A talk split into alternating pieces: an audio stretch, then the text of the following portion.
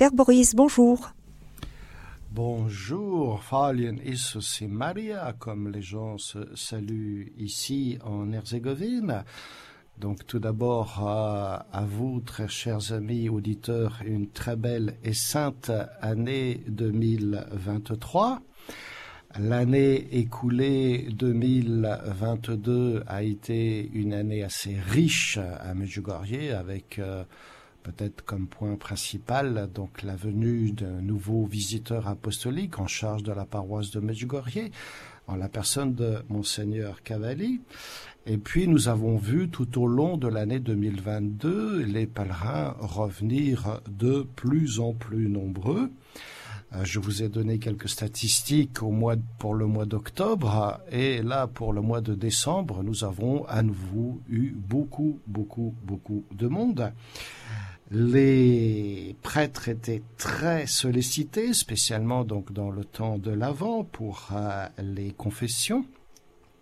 Les queues devant les confessionnaux étaient euh, vraiment impressionnantes et il y a eu d'ailleurs euh, 100 000 communions distribuées au cours du mois de décembre, ce qui montre bien que les pèlerins ont été au rendez-vous, accompagnés bien souvent de leurs prêtres. En moyenne, on comptait une soixantaine de prêtres concélébrant chaque jour. Ceci est une moyenne.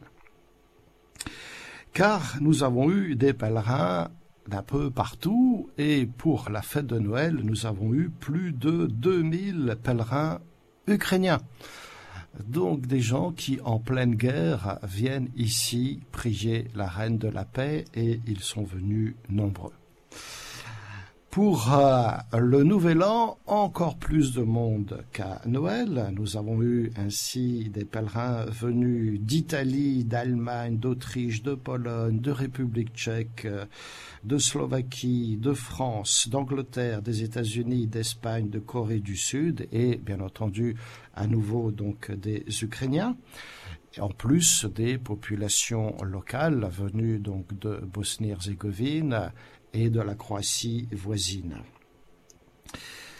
La veille de la fête du 1er janvier, Sainte Marie Mère de Dieu, c'est monseigneur Cavalli qui a présidé la messe d'action de grâce pour l'année 2022 et la messe de minuit en fait a commencé à 23h30 il y avait 112 prêtres concélébrants et cette messe a été présidée cette fois par le père provincial des franciscains d'Herzégovine, le père Jozo Gurbech, qui, je le rappelle, est un provincial nouvellement élu. Son élection date de juin dernier.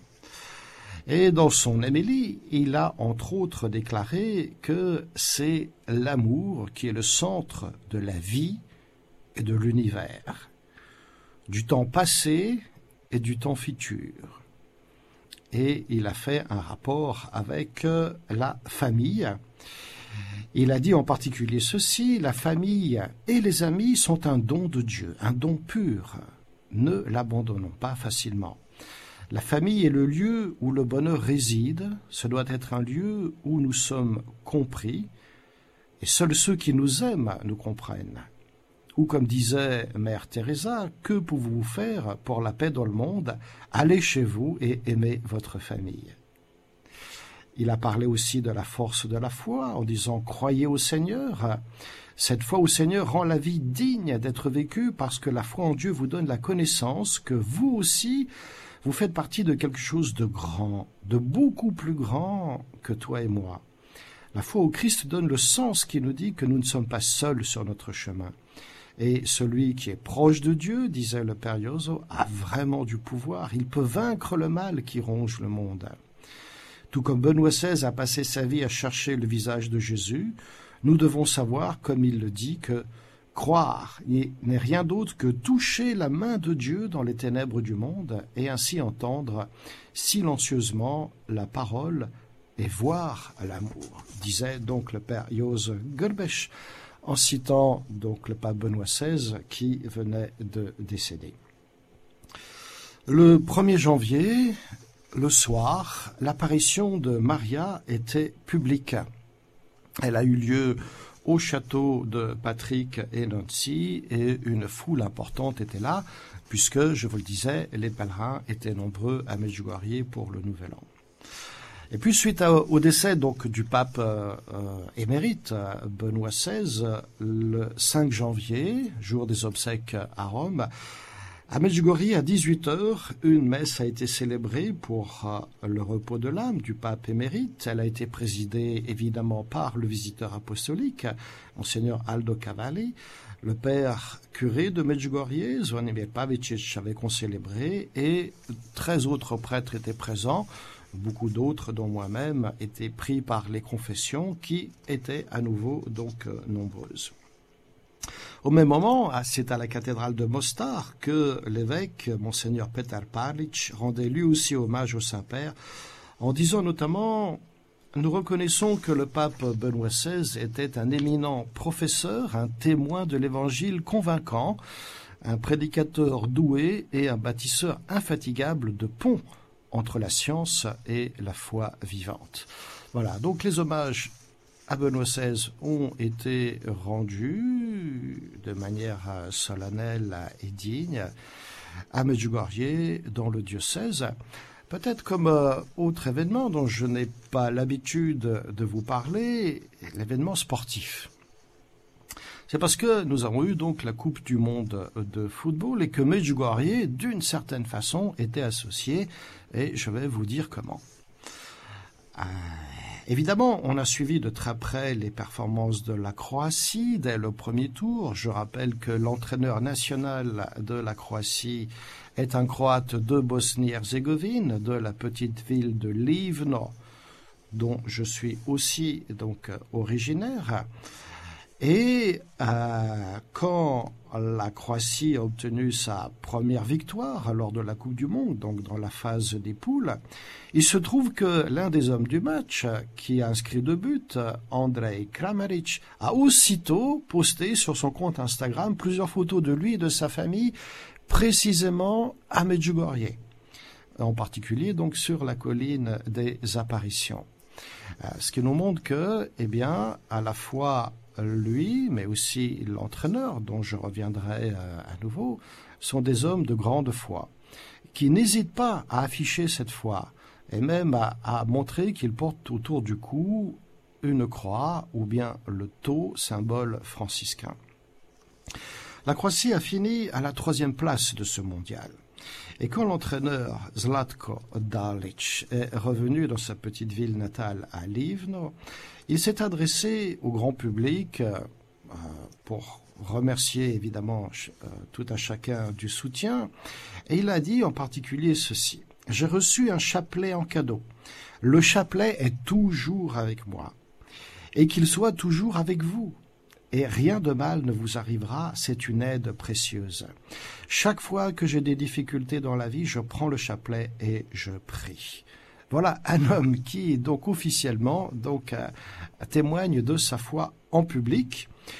Alors peut-être faut-il rappeler que peu avant le mondial, il était venu à pied de sa petite ville de Livno à Medjugorje, donc un pèlerinage de 120 km. Il l'avait réalisé début octobre 2022. Mais comme il n'hésite pas donc à afficher publiquement sa foi, donc y compris sur les chaînes de télévision, eh bien, l'évêque, euh, son évêque, monseigneur Franjo Komarica, évêque de Banyaluka, l'a aussi félicité publiquement en lui disant Nous vous félicitons pour votre témoignage personnel des valeurs chrétiennes en public. Puis, dernière petite anecdote, toujours en référence à, ce mondial et en rapport étroit avec Medjugorje. Il se trouve que un des, une des personnes qui anime ici une émission sur Radio Maria Medjugorje, qui habite à 12 kilomètres de là, dans la petite ville de Ljubushki, est un grand dévot non seulement de la Vierge de Medjugorje, mais de la Vierge de Schoenstatt, donc euh, petite ville qui signifie beau lieu, et d'où est parti un mouvement international réunissant à la fois des prêtres, des religieux, des laïcs, des familles et des jeunes, Et sous l'impulsion du fondateur, euh, cette communauté mariale s'est répandue à travers le monde. Elle est aujourd'hui présente dans 110 pays. Et la Vierge de Schoenstatt est aussi connue pour euh, le nom qui lui est donné euh, de Marie trois fois admirable. Quand l'équipe nationale de Croatie a demandé qu'un prêtre vienne au Qatar pour célébrer la messe pour les joueurs, vous voyez combien les joueurs eux-mêmes sont croyants et demandent donc, euh, même en pays musulman, donc une messe puisse être célébrée pour eux et ça leur a été accordé. Quand ici, à Medjugorje, on a su ceci, donc mon ami qui, euh, anime cette émission sur euh, Radio Maria Medjugorje, a décidé d'envoyer la Vierge de Schoenstatt qu'il avait chez lui à Zagreb pour le prêtre qui est parti célébrer la messe au Qatar pour l'équipe nationale de football de Croatie. Et un des prêtres qui l'accompagnait, le père Ivan, qui est un religieux dominicain, l'a même emmené avec lui pour le match de la troisième place. Ceci euh, nous montre simplement euh, combien, d'une part, donc euh, les joueurs et l'entraîneur sont très attachés non seulement au Seigneur, mais à la Vierge Marie, mais combien donc aussi euh, les croyants que sont donc euh, les joueurs nationaux de l'équipe nationale de Croatie ont à cœur de prier la Vierge de Medjugorje et d'accueillir euh, de manière générale donc la Gospa qui vient les visiter et très certainement que donc la troisième place qu'ils ont obtenue, après avoir obtenu la deuxième place au mondial précédent en, Russie, et ça me permet de dire que l'entraîneur qui porte le prénom de Zlatko, euh, c'est un prénom qui veut dire doré. Et il, il, a été argenté donc en Russie, bronzé maintenant donc au Qatar et il a en quelque sorte déjà tout obtenu et il attribue donc tout ceci donc à sa foi en Dieu et en particulier à la puissance d'intercession de Marie. Alors il se trouve que le 25 décembre, chaque année, nous avons deux messages. Le message mensuel, évidemment, donné à la voyante Maria, mais aussi le message annuel que reçoit le voyant Yaakov je vais donc euh, vous lire tout d'abord le premier. Le second est un petit peu plus long, donc je prendrai un petit peu plus de temps pour le commenter. Par euh, manque de temps, je ne vais pas donc m'étendre énormément sur le premier, mais j'aurai l'occasion de revenir dessus donc les fois suivantes. Donc message mensuel donné à la voyante Maria le 25 décembre 2022. Chers enfants, aujourd'hui je vous apporte mon Fils Jésus pour que vous soyez sa paix et le reflet de la clarté et de la joie du ciel. Priez, petits enfants, afin d'être ouverts pour recevoir la paix, car beaucoup de cœurs sont fermés à l'appel de la lumière qui change le cœur. Je suis avec vous, et je prie pour vous, afin que vous vous ouvriez pour recevoir le roi de la paix, qui comble vos cœurs de chaleur et de bénédiction. Merci d'avoir répondu à mon appel. Je vais donc euh, retenir essentiellement deux thèmes de ce message, celui de la paix qui revient donc par trois fois dans ce message et celui de la bénédiction, car donc euh, nous venons d'entrer dans une année nouvelle et nous sommes appelés donc à recevoir pleinement la bénédiction de notre Dieu. Premièrement, la Vierge Marie, quand elle parle de la paix, par deux fois, elle utilise le verbe recevoir la paix ou recevoir le roi de la paix. Ce qui veut dire que il faut d'abord regarder la paix comme un don de Dieu. Autrement dit, la paix n'est pas d'abord le fruit d'un effort de l'homme, comme pour atteindre un, équilibre entre des intérêts divergents. Euh, elle est d'abord un don à recevoir. Et Dieu n'est pas seulement celui qui donne la création à l'homme pour la gérer et la développer donc de façon solidaire, il est aussi, aussi celui qui inscrit dans la conscience de l'homme des lois donc naturelle, qui l'oblige à respecter, et de multiples façons, la vie, mais aussi toute la personnalité de son prochain, pour qu'ils puissent vivre ensemble en paix. Ça veut dire que c'est Dieu qui est, d'une part, la source de la paix, mais aussi qui appelle à la paix. Ce qui veut dire que si la paix est un don de Dieu, premièrement, l'homme n'est non plus jamais dispensé de sa responsabilité de la rechercher, de la construire, c'est-à-dire de s'efforcer de l'établir par des efforts tant personnels que communautaires, et ceci tout au long de son existence et même tout au long de l'histoire humaine. Mais pour cela, il doit d'abord prier, nous dit la Gospa. Priez, petits enfants, afin d'être ouverts pour recevoir la paix. Pour recevoir la paix comme un don, et ensuite donc tout mettre en œuvre pour bâtir cette paix. Elle nous dit aussi que le roi de la paix nous bénit et nous comble. Et le jour de Noël, elle nous appelle à, le recevoir, lui, le roi de la paix, lui qui comble vos cœurs de chaleur et de bénédiction.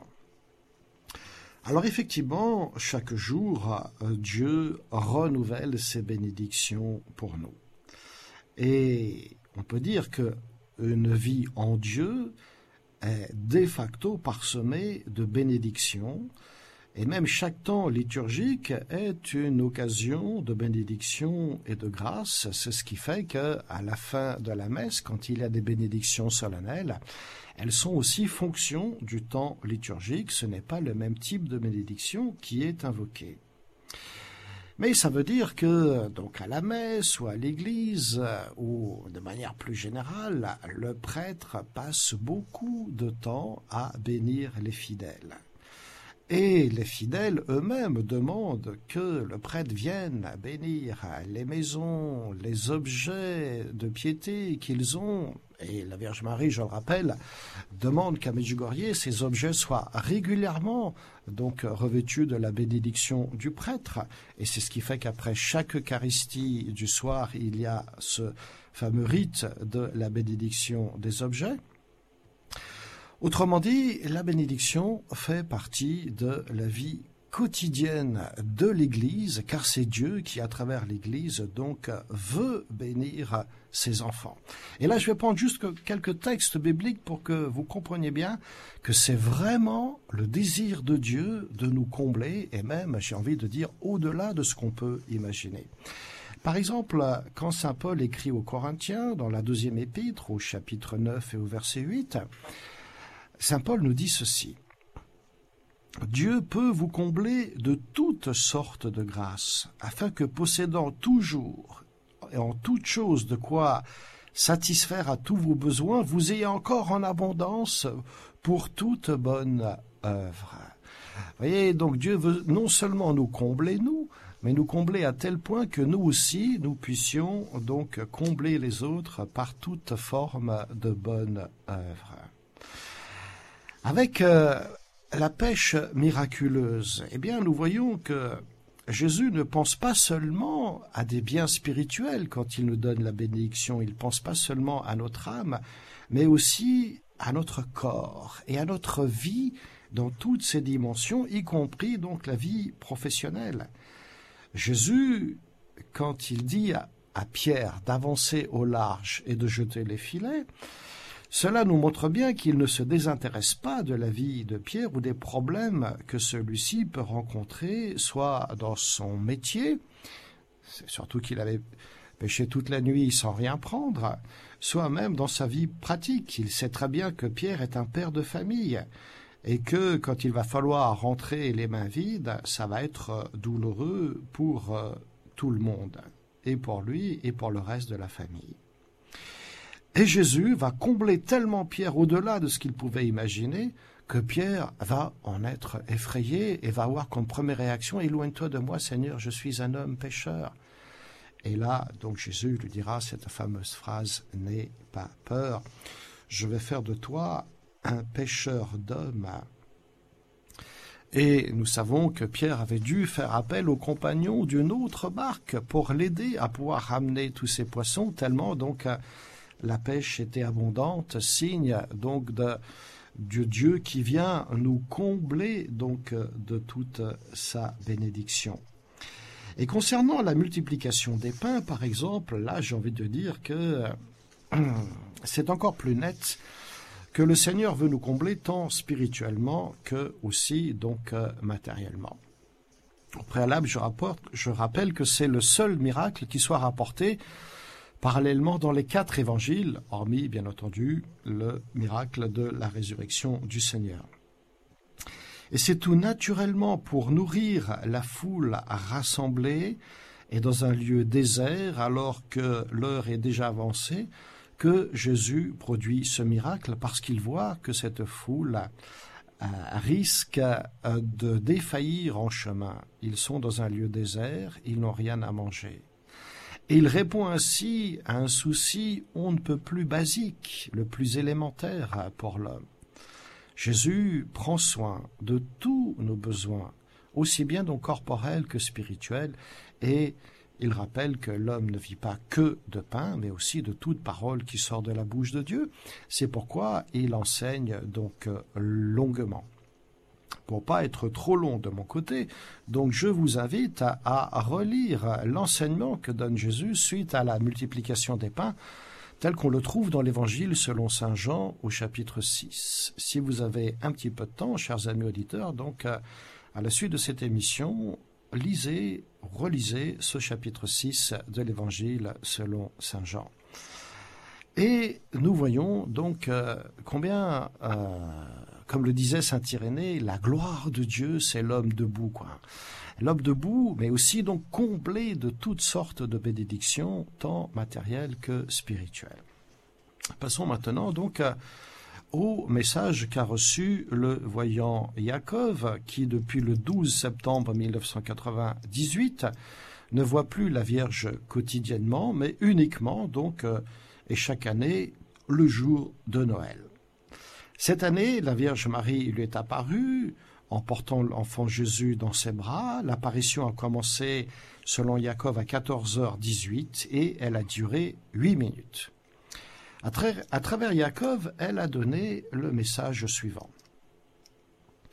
Chers enfants, aujourd'hui, tandis que la lumière de la naissance de Jésus éclaire le monde entier, et que de façon particulière je tiens Jésus dans mes bras, je prie pour que chaque cœur devienne l'étable de Bethléem dans laquelle naîtra mon Fils et pour que vos vies deviennent lumière de sa naissance.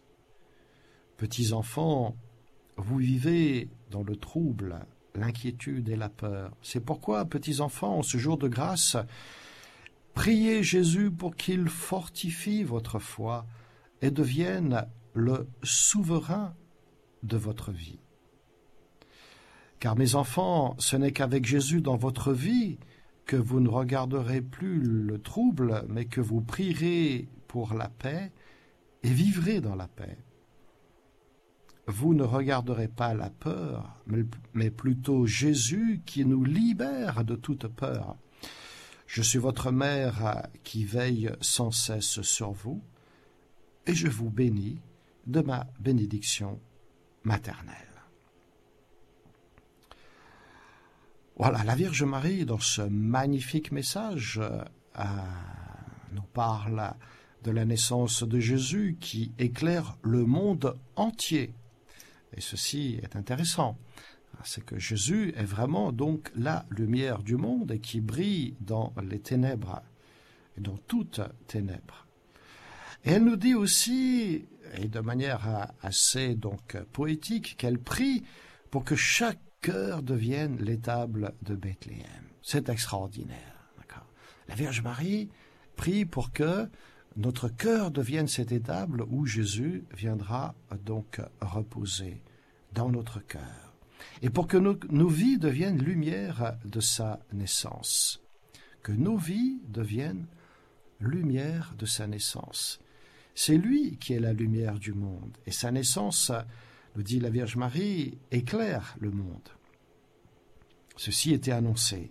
Le prophète Isaïe parlait d'une grande lumière pour un peuple qui marchait dans les ténèbres, et une promesse que ce peuple sera libéré définitivement aussi de ceux qui l'opprimaient. Et durant cette période de grande obscurité où le peuple attendait donc un Messie libérateur et qui soit lumière, c'est Dieu qui a promis d'envoyer une lumière qui brillera sur tous ceux qui vivent dans l'ombre de la mort, disait le prophète Isaïe. Repris hein, par euh, Zacharie dans son cantique. Ce message d'espérance s'accomplira lors de la naissance de Jésus-Christ, à la fois donc merveilleux conseiller et Dieu puissant, il viendra délivrer toute personne esclave du péché. Et Noël est donc déjà un puissant message à la fois de lumière, de joie, de consolation, mais aussi donc de libération. Jésus le dira lui-même, Je suis la lumière du monde. Il dira aussi, Je suis venu pour que mes brebis aient la vie et la vie en surabondance. En tant que lumière du monde, il dit que celui qui le suit, lui Jésus, ne marchera pas dans les ténèbres, mais qu'il aura cette lumière, la lumière de la vie. Ce qui veut dire que de même que la lumière sur Terre permet la vie, par exemple pour les plantes, qui se nourrissent donc par photosynthèse, et qui va permettre à la vie de se développer et ensuite la vie pour tous les animaux et finalement donc jusqu'à l'homme. Ainsi, la lumière de Jésus permet aux âmes d'atteindre la vie éternelle. Dans le mystère baptismal, qui est souvent d'ailleurs appelé un mystère d'illumination, s'accomplit ce passage qui dit nous le trouvons dans l'épître aux, Éphésiens, Autrefois vous étiez ténèbres, maintenant vous êtes lumière dans le Seigneur. Le chrétien est donc un enfant de lumière dont il a revêtu les arbres. Autrefois vous étiez ténèbres, maintenant vous êtes lumière dans le Seigneur, vous êtes donc passé des ténèbres à la lumière, parce que la lumière de Dieu a brillé sur vous et vous a sauvé par la grâce, et ceci au moyen de la foi. Et ceci ne vient pas de vous, nous dit Saint Paul, c'est le don de Dieu. En effet, dans le Christ, vous avez reçu une vie nouvelle. Vous êtes lumière dans le Seigneur. Et quand on y pense, euh, au thème de la lumière, si on se demande tout simplement à quelle occasion on allume la lumière, c'est tout simplement évidemment quand on manque de clarté. Pareillement dans une voiture, quand on allume les phares de la voiture lorsqu'on conduit la, nuit. par exemple, c'est tout simplement pour voir et aussi pour pouvoir être vu. Eh bien, euh, pareillement, donc la lumière permet euh, de mener les choses à bon terme, mais aussi d'éviter le mal et de faire du bien. C'est pourquoi Saint Paul, dans ce passage de l'épître aux, Éphésiens que je vous citais, il conclut son exhortation en, disant Conduisez-vous comme des enfants de lumière, c'est-à-dire euh, en faisant le bien, en évitant le mal et en produisant donc le fruit de la lumière, nous dit Saint Paul dans ce même passage, le fruit de la lumière consiste en effet dans toute forme de bonté, de justice et de vérité. Nous savons très bien qu'à part quelques situations particulières, nous préférons la lumière aux ténèbres, sauf par exemple évidemment quand on dort, et tout naturellement, nous ne vivons pas très bien euh, le fait de ne pas bien voir, ou pire encore de ne pas voir du tout. Par exemple, qui pourrait désirer d'être aveugle Qui pourrait désirer se retrouver la nuit en race campagne sans aucune clarté si euh, la nuit n'est pas pourvue de lune ou d'étoiles eh bien, la lumière est celle qui dissipe l'obscurité pour qu'on voit, ce qui veut dire que la lumière est bonne, forcément. Elle est la toute première créature de Dieu. Quand Dieu crée, nous dit le texte de la Genèse, il commence par créer la lumière. Et puis dans le message que la Vierge Marie donc a donné au voyant Jacob, nous trouvons, en plus du terme de la lumière, le terme, le terme de la foi. Et en particulier, euh, cette fois, nous dit la Vierge Marie, priez Jésus pour qu'il fortifie votre foi. Alors, tout d'abord, je vous avais parlé de la paix comme don de Dieu, mais la foi aussi doit être euh, vue en premier lieu comme un don surnaturel de Dieu, un don qui dépasse le don de l'intelligence humaine, parce que précisément c'est un don surnaturel. En même temps, la foi ne peut pas contredire l'intelligence car elles ont l'une comme l'autre la même finalité qui est la connaissance de la vérité, Simplement, la foi vient donner une clarté nouvelle à notre intelligence, elle vient l'illuminer. Je me permets ici de m'appuyer un tout petit peu sur euh, Saint Bonaventure, euh, donc un des grands saints théologiens de la famille franciscaine. Il nous disait en particulier ceci sur le thème de la lumière. Il est raisonnable d'introduire la distinction suivante.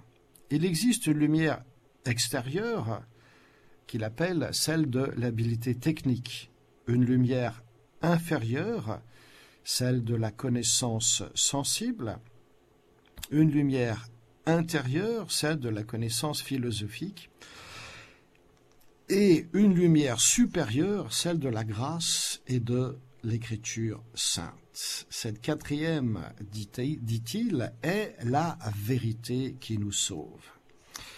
Cette lumière qui éclaire à l'égard de la vérité qui nous sauve est celle de l'écriture sainte. On l'appelle supérieure parce qu'elle nous entraîne vers les plus hautes réalités en nous faisant connaître ce qui dépasse notre raison, et aussi parce que nous ne pouvons la découvrir, mais qu'elle doit nous être révélée d'en haut par le Père des Lumières. C'est donc par l'écriture sainte qu'on se rapproche de Dieu, qu'on peut booster sa foi, pas uniquement, bien évidemment, mais c'est quand même le moyen privilégié. Parce que, comme tout le monde, les chrétiens traversent aussi des épreuves et des difficultés dans leur vie. Ce ne sont pas des privilégiés. Ce n'est pas le fait d'être enfant de Dieu qui va nous prouver, nous priver d'épreuves. Par contre, nous allons les vivre autrement parce que nous allons les vivre dans la présence de Dieu et dans la foi en Jésus-Christ. Il arrive que quand des personnes sont éprouvées, elles disent parfois mais pourquoi est-ce que cela m'arrive ou pourquoi à moi? Or si Dieu permet des épreuves dans la vie, c'est aussi parce qu'il veut, il a le désir de nous faire grandir dans la foi et dans la confiance en lui pour passer donc à un stade supérieur. cela est dit très très explicitement hein, dans le Nouveau Testament en particulier. Je vais vous citer ici Saint Jacques et Saint Pierre. Saint Jacques nous dit que les épreuves vérifient la qualité de notre foi. Saint Pierre est tout aussi explicite, il va même plus loin. Dans sa première épître, au chapitre 1er, au verset 6 et 7, il nous dit ceci. Aussi vous exultez de joie, même s'il faut que vous soyez affligés pour un peu de temps encore par toutes sortes d'épreuves, elles vérifieront la valeur de votre foi, qui a bien plus de prix que l'or, cet or voué à disparaître et pourtant vérifié par le feu, afin que votre foi reçoive louange, gloire et honneur quand se révélera Jésus-Christ. Des paroles très explicites.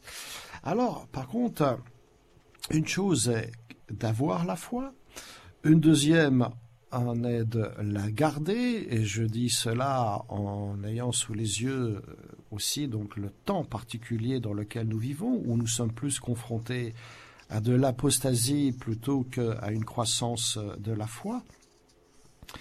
Et la troisième chose est que cette foi, donc justement, est appelée à évoluer et à évoluer positivement, donc à grandir. Et comme pour les apôtres, c'est à cela que nous sommes appelés, donc à la croissance spirituelle, dans la foi, dans l'espérance et dans l'amour. Les apôtres qui, je le rappelle, demandaient à Jésus, augmente en nous la foi. Chaque jour, chers amis, nous demandons au Seigneur beaucoup de choses. Et c'est bien, il faut demander. Ah, mais sont-elles vraiment les plus nécessaires pour notre vie? Par exemple, qui parmi nous ce matin a eu la sagesse de faire comme Salomon, de demander justement au Seigneur le don de sagesse Ou bien qui a cette humilité de dire, voilà, Seigneur, je manque de foi, viens aujourd'hui augmenter ma foi. Ah. Cette foi dont les apôtres ont compris qu'elle était indispensable pour entrer dans le royaume de Dieu, une foi forte et vivante, et qui est appelée donc à se développer comme une réalité donc bien vivante. Et c'est intéressant de remarquer comment Jésus va répondre à leurs demandes. Il va pas leur donner une une définition de la foi ou une image de ce qu'est la foi, il va les appeler à quelque chose de concret. Il va leur dire que la foi, c'est d'abord un acte à poser. Euh, il leur dit, si vous aviez la foi gros comme une graine de moutarde, vous diriez à l'arbre que voici, déracine-toi, et il irait se planter de la mer, il vous obéirait. Jésus insiste donc sur l'importance euh, et la puissance de la foi. Hein, la foi comme puissance qui permet de réaliser des choses surnaturelles. Dans les évangiles, il nous est d'ailleurs rapporté que beaucoup de miracles ont eu lieu précisément parce que Jésus a vu la foi qui habitait dans le cœur des hommes. Combien de paralysés, combien de lépreux ont été guéris à cause de leur foi? Souvenez-vous, par exemple, exemple typique, de la femme avec des pertes des sangs, l'hémorroïs. Elle qui disait Si j'arrive seulement à toucher le vêtement de Jésus, je serai guéri. Et qu'est-ce que lui dit Jésus? Il lui dit ceci Ma fille, ta foi t'a sauvée. Et il utilise ce terme d'affection, ma fille, pour bannir en elle toute frayeur, toute frayeur, toute forme d'inquiétude. Et c'est également par la foi dans ce même passage dans l'Évangile selon saint Marc au chapitre 5 qu'on nous montre que la fille de Jaïr va retrouver la vie simplement parce que Jésus a dit à son père ne crains pas, crois seulement,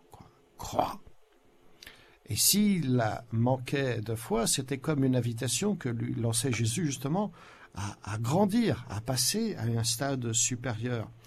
Parce que, si petite qu'elle soit, la foi peut effectivement déplacer les montagnes.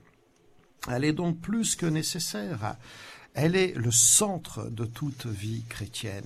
Et tous les jours, nous sommes appelés donc à, faire cette demande au Seigneur de grandir dans la foi, ou bien de faire euh, un peu comme euh, l'ange avait demandé à Fatima, au voyant, de prier ainsi en, en disant à la fois notre amour et notre foi au Seigneur, mon Dieu, je crois, j'adore, j'espère, et je vous aime, et je vous demande pardon pour tous ceux qui ne croient pas, qui n'espèrent pas, qui n'adorent pas et qui ne vous aiment pas. La foi, bien chers amis, nous remet toujours, toujours sur le chemin de la confiance en Dieu. Elle renferme en elle une telle puissance qu'elle peut, de fait, accomplir des merveilles. Attention, il ne s'agit pas d'une foi qui serait magique, qui contraindrait le Seigneur à réaliser pour nous des prodiges.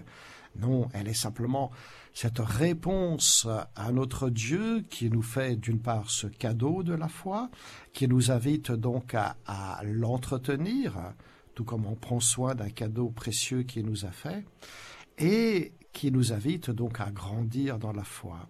Cette foi, elle naît de l'écoute confiante de sa parole et se transforme en expérience de vie et de prière qui englobe tout l'être.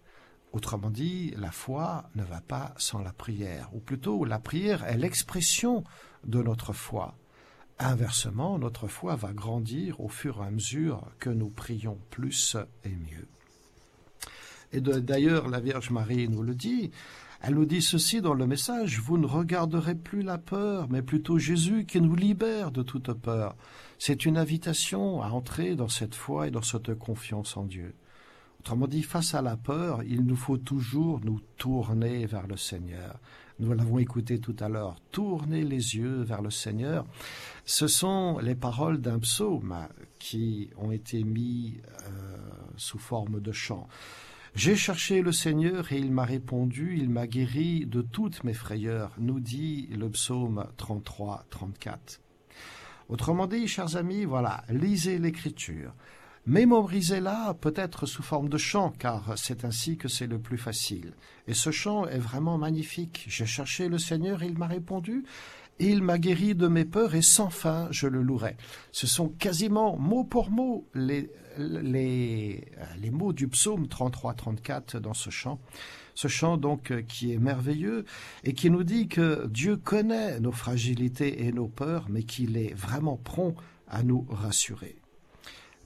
Nous trouvons en Josué Fortifie-toi et prends courage, ne sois ni effrayé, ni éprouvé, ni épouvanté, car le Seigneur ton Dieu est avec toi où que tu ailles. Et pour terminer, j'utiliserai simplement ces paroles du Saint Pape Jean-Paul II N'ayez pas peur. N'ayez pas peur, ouvrez tout grandes les portes au Christ. C'est exactement ça aussi que nous redit donc la Vierge Marie Accueillez le prince de la paix, mettez toute votre confiance en lui et n'ayez pas peur, car il vient vous combler même au-delà de vos attentes. Bien chers amis auditeurs, que le Seigneur donc euh, fasse justement pour nous ce qu'il vient de nous dire à travers les paroles de sa Vierge Marie, qu'il comble nos cœurs de bénédiction et de chaleur. Amen. Soyez bénis tout au long de cette année 2023. Nous prenons une toute petite pause avant de répondre à vos questions. Père Boris, nous avons une auditrice qui souhaiterait intervenir. Il s'agit de Marie-Lourde. Marie-Lourde, c'est à vous. Bonjour Père Boris. Bonjour Marie-Lourde. Alors, euh, pour moi, c'est un grand remerciement parce que je reviens de Médugorrier. J'étais dans le groupe de Mélanie. Et là, un remerciement parce que vous avez été très disponible pour notre groupe. On était très peu nombreux. Et je vous remercie surtout d'avoir euh, parlé du livre Médugorrier les sept premiers jours. Oui, oui, oui. Voilà, donc je l'ai pris et là je suis en train de, la, de le lire et je pense que ça va vraiment, j'ai la foi, va vraiment euh, fortifier ma foi. Alors, euh, Marie-Lourde, c'est intéressant parce que ce livre a été écrit par un journaliste. Ce n'est donc ni un prêtre, ni un spirituel ou théologien.